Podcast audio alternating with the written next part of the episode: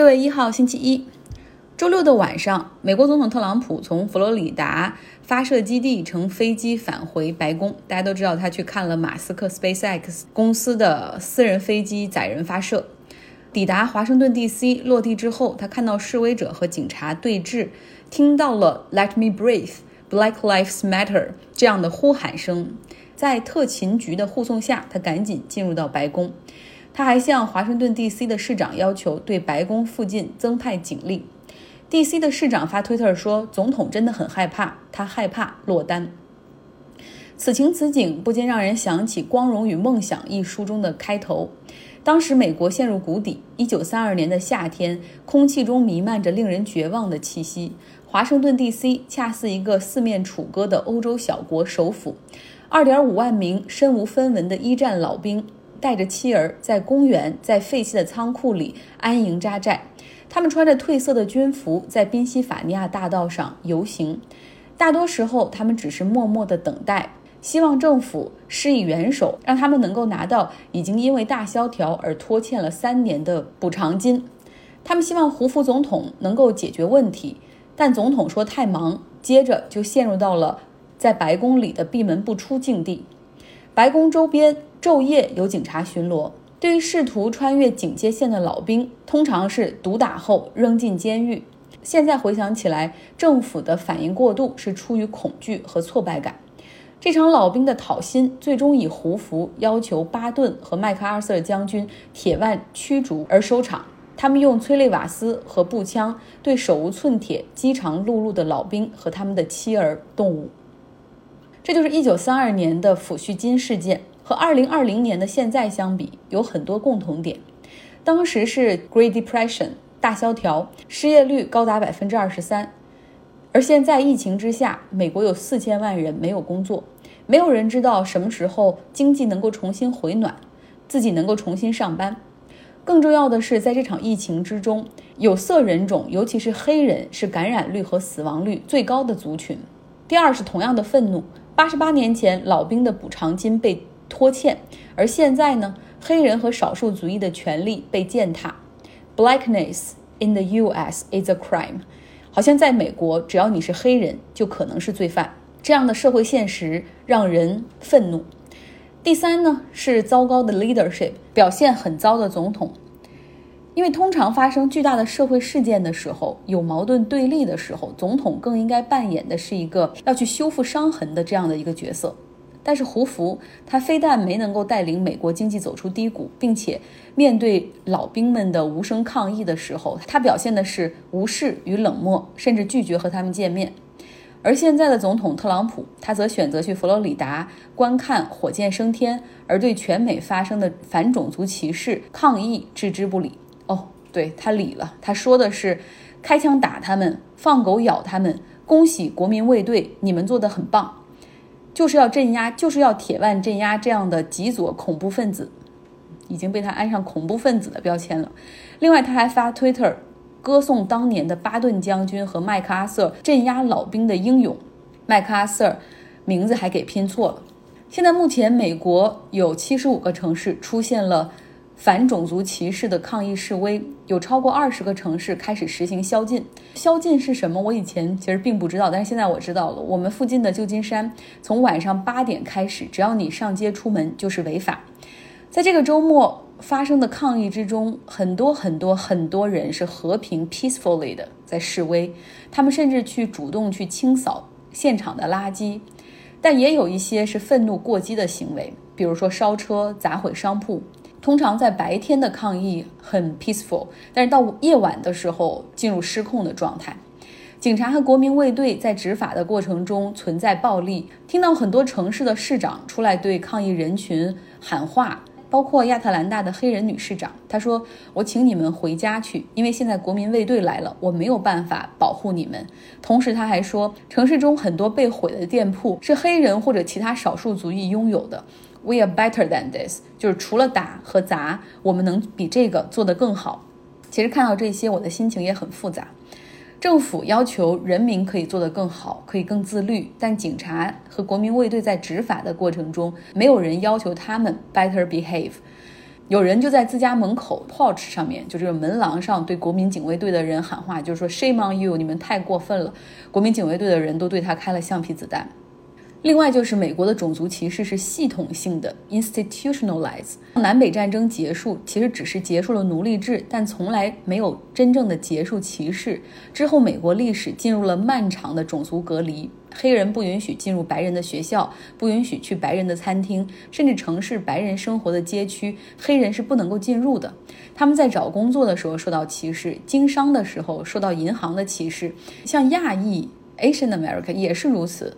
有人说，为什么美国会有唐人街？就是因为最初来到美国的时候，华人只能生活在规定的街区里，不得出来半步。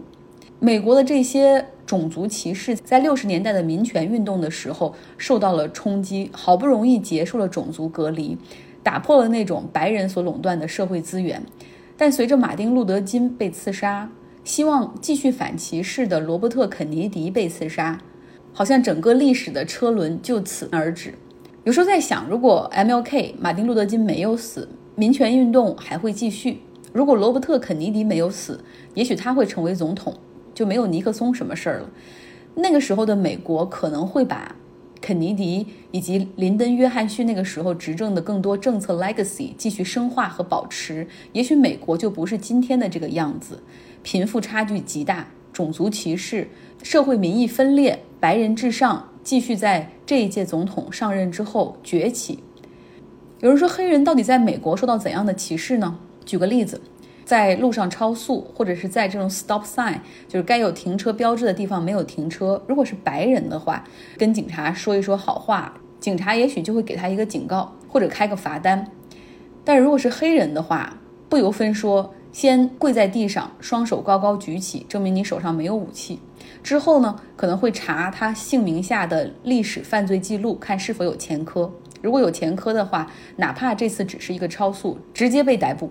在旧金山曾经有过这样的事儿：有两个亚裔当街打架，一个黑人好心青年帮助劝架，可是警察抵达之后呢，不由分说，甚至不听旁边人的劝说，直接把黑人逮捕。因为在很多警察的眼中，blackness is crime，就是因为他们的肤色，他们就可能是罪犯。乔治·弗洛伊德在明尼阿布利斯不幸的在警察暴力执法中丧生的这位黑人，他就是因为被怀疑使用了二十美元的假钞，被警察用膝盖抵住脖子，压在地上整整八分二十六秒。尽管在最后两分钟，他已明显失去了知觉。美国现在所发生的反种族歧视的抗议，在。伦敦和柏林也得到了响应，抗议人群来到美国使馆前，高声呼喊着 “Justice for Floyd”，请还弗洛伊德一个公平和正义，请还美国黑人一个公平。平静一下哈，说一下其他新闻吧。上周五呢，美国总统特朗普宣布，美国将终止和 WHO，也就是世界卫生组织的关系，这是美国又一个在特朗普时期的倒退。世界卫生组织成立于一九四八年，美国是倡导国之一。因为当时二战之后，世界需要重建。如果联合国用来是负责更多协调国际外交事务、百废待兴的医疗体系，则更需要一个专门的组织来指挥和协调国际医疗卫生。世界卫生组织有很多工作，实际上是负责搜集大流行病的各国的数据，把这个数据在各国之间实现流动。同时呢，制定抗击疫情的相关 protocol，抗击疫情的流程和标准。一项大流行病出来之后，如何给它定级，如何抗疫，如何给它命名，都是由世界卫生组织来负责的。同时，也会对这不同国家抗击疫情情况进行通报。另外呢，他们还有大量的经费要投入到疾病的消除和疫苗中去，比如说天花这种过去致命的病，彻底。在地球上被消灭了，就是世界卫生组织的 achievement。现在呢，他们通过推广疫苗，准备努力的去消除在地球上的另外一种疾病，叫小儿麻痹症，学名脊髓灰质炎。世界卫生组织每年有二十二到二十三亿美元的预算。其实这个预算听起来很多，其实不是这样，只不过相当于美国一个中型医院的一年的预算。世界卫生组织它大概会覆盖一百九十四个国家的这种服务和信息，所以。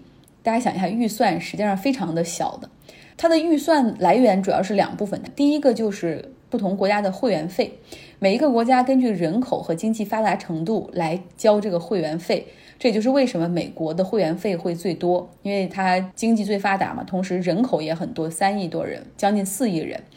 那预算的第二个部分叫自愿捐赠，因为美国是倡导国之一，所以美国也有很多大量的这个自愿捐赠的部分。另外，自愿捐赠还接受一些基金会的捐赠，像比尔盖茨基金会。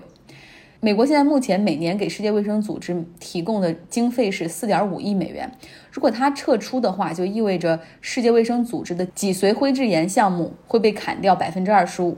美国 CDC 的前主任 Tom Frieden 他说。美国是世卫组织的创办国，而现在不仅要背弃它，而且要选择和整个世界背道而驰。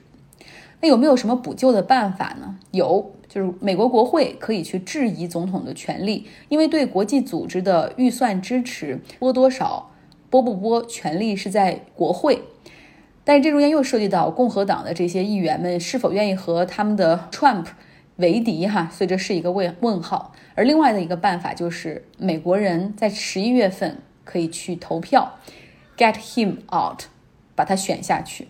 这也是歌星 Taylor Swift 他发的一个图片哈，就是说跟我一起十一月份我们去投票，get him out。结尾换一个情绪，我们请出 Jessica，她要给我们讲一讲读到的两个创业的故事：星巴克和麦当劳。几周前，我读到了星巴克的老板霍华德·舒尔茨的个人传记《Pour Your Heart Into It》，将心注入，和另外一本《Onward》一路向前，据说是餐厅业的必读传记哦。俏江南的汪小菲曾经也说自己受这本书启发很大，并赠给员工共同阅读。将星注入这本书里面叙述了霍华德·舒尔茨的成长经历。从小家庭贫困，想过当运动员。他说自己从来没有想过做老板，他们家也没有做老板的基因。他的成长轨迹是这样的：毕业后在美国施乐公司做了三年的文字处理机器的销售。他说施乐公司有很好的培训体系，夯实了销售经验，训练了沟通技巧。挣得了可观的佣金。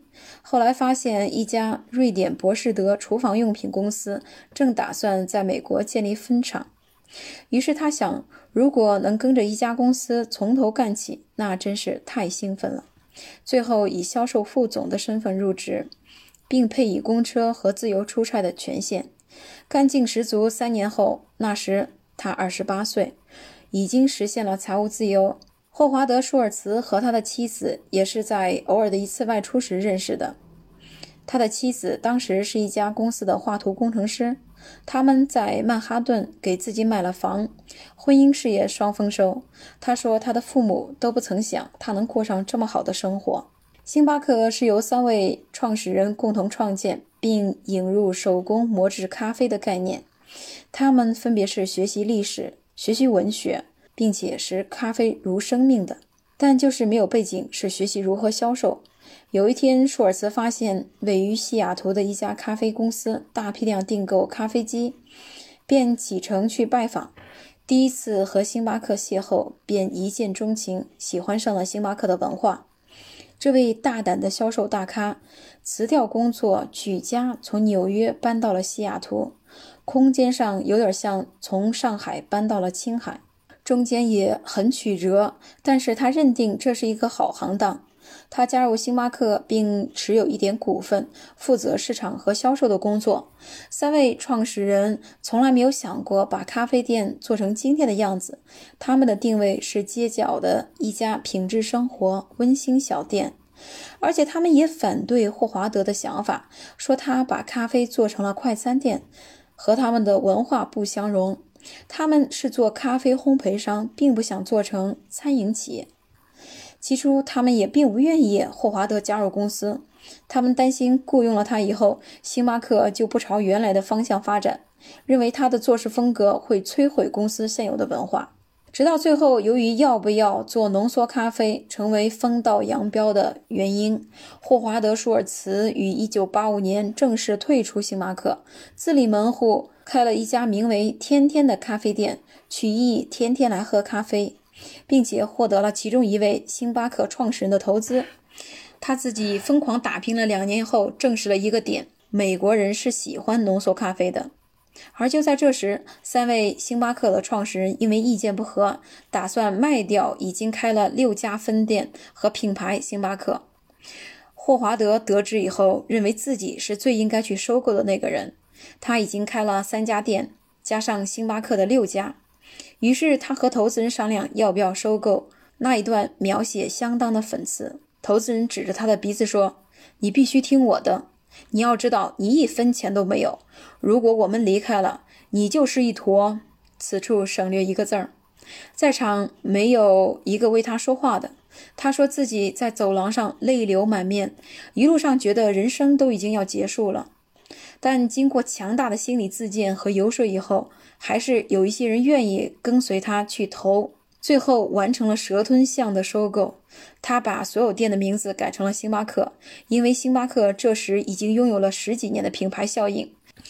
无独有偶，另外一个故事也是我们非常熟悉的金拱门 （McDonald's），源于半年前看的一部纪录片《The Founder》。一九五四年，雷·克罗克。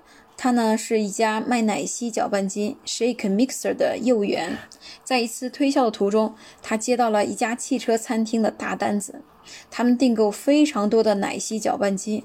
深感疑惑的瑞呢，就决定驾车到加利福尼亚去看看究竟。最后发现，这家名叫麦当劳的餐厅是当地非常受欢迎的单层快餐厅，不仅能够制作出品质非常高的食品，还发明了一次性纸包装，用餐氛围也非常的和睦。一个汉堡二十秒的时间完成。餐厅的老板是莫里斯 （Mike McDonald's） 和 Richard Dick McDonald's，其实就是麦当劳兄弟。瑞呢参观过这家餐厅以后呢，就注意到员工的素质非常高。迪克也解释，高品质的食物和闪电般的服务速度是他们业务的基础。雷在当晚便请他们一起吃饭，了解了麦当劳的创业故事。第二天，雷吧便建议他们把餐厅打造成一个特许经营的模式。兄弟俩当场就拒绝了，说他们曾经尝试过，但是碰到了。质量标准不统一，不好管理，最终便不了了之。雷呢一再坚持，最终说服兄弟俩自己成为了独家代理商，但条件就是他任何关于 McDonald 的品牌建设或者说更改都需要和麦当劳兄弟进行商量，并以书面的形式进行合同确认。第一家麦当劳店就在伊利诺斯开业，但是果然遭到了和麦当劳兄弟说的情况一样。管理不能统一，雷呢于是将特许经营的概念介绍给中产阶级投资者，这一举还相当成功。新的连锁店在中西部开始慢慢开业，期间他也做了一次奶昔的改良，把冷藏的奶昔冰淇淋换成粉末，不需要再冷藏，可以节约成本。但与麦当劳兄弟对食物和口感高品质的追求不一致，而遭到了拒绝。开始，他的经营模式是，他是 head of a franchise，就是总代理，加盟商呢去选址，一般租二十年建造，然后他呢靠提供培训、设备、运营模式收取代理费。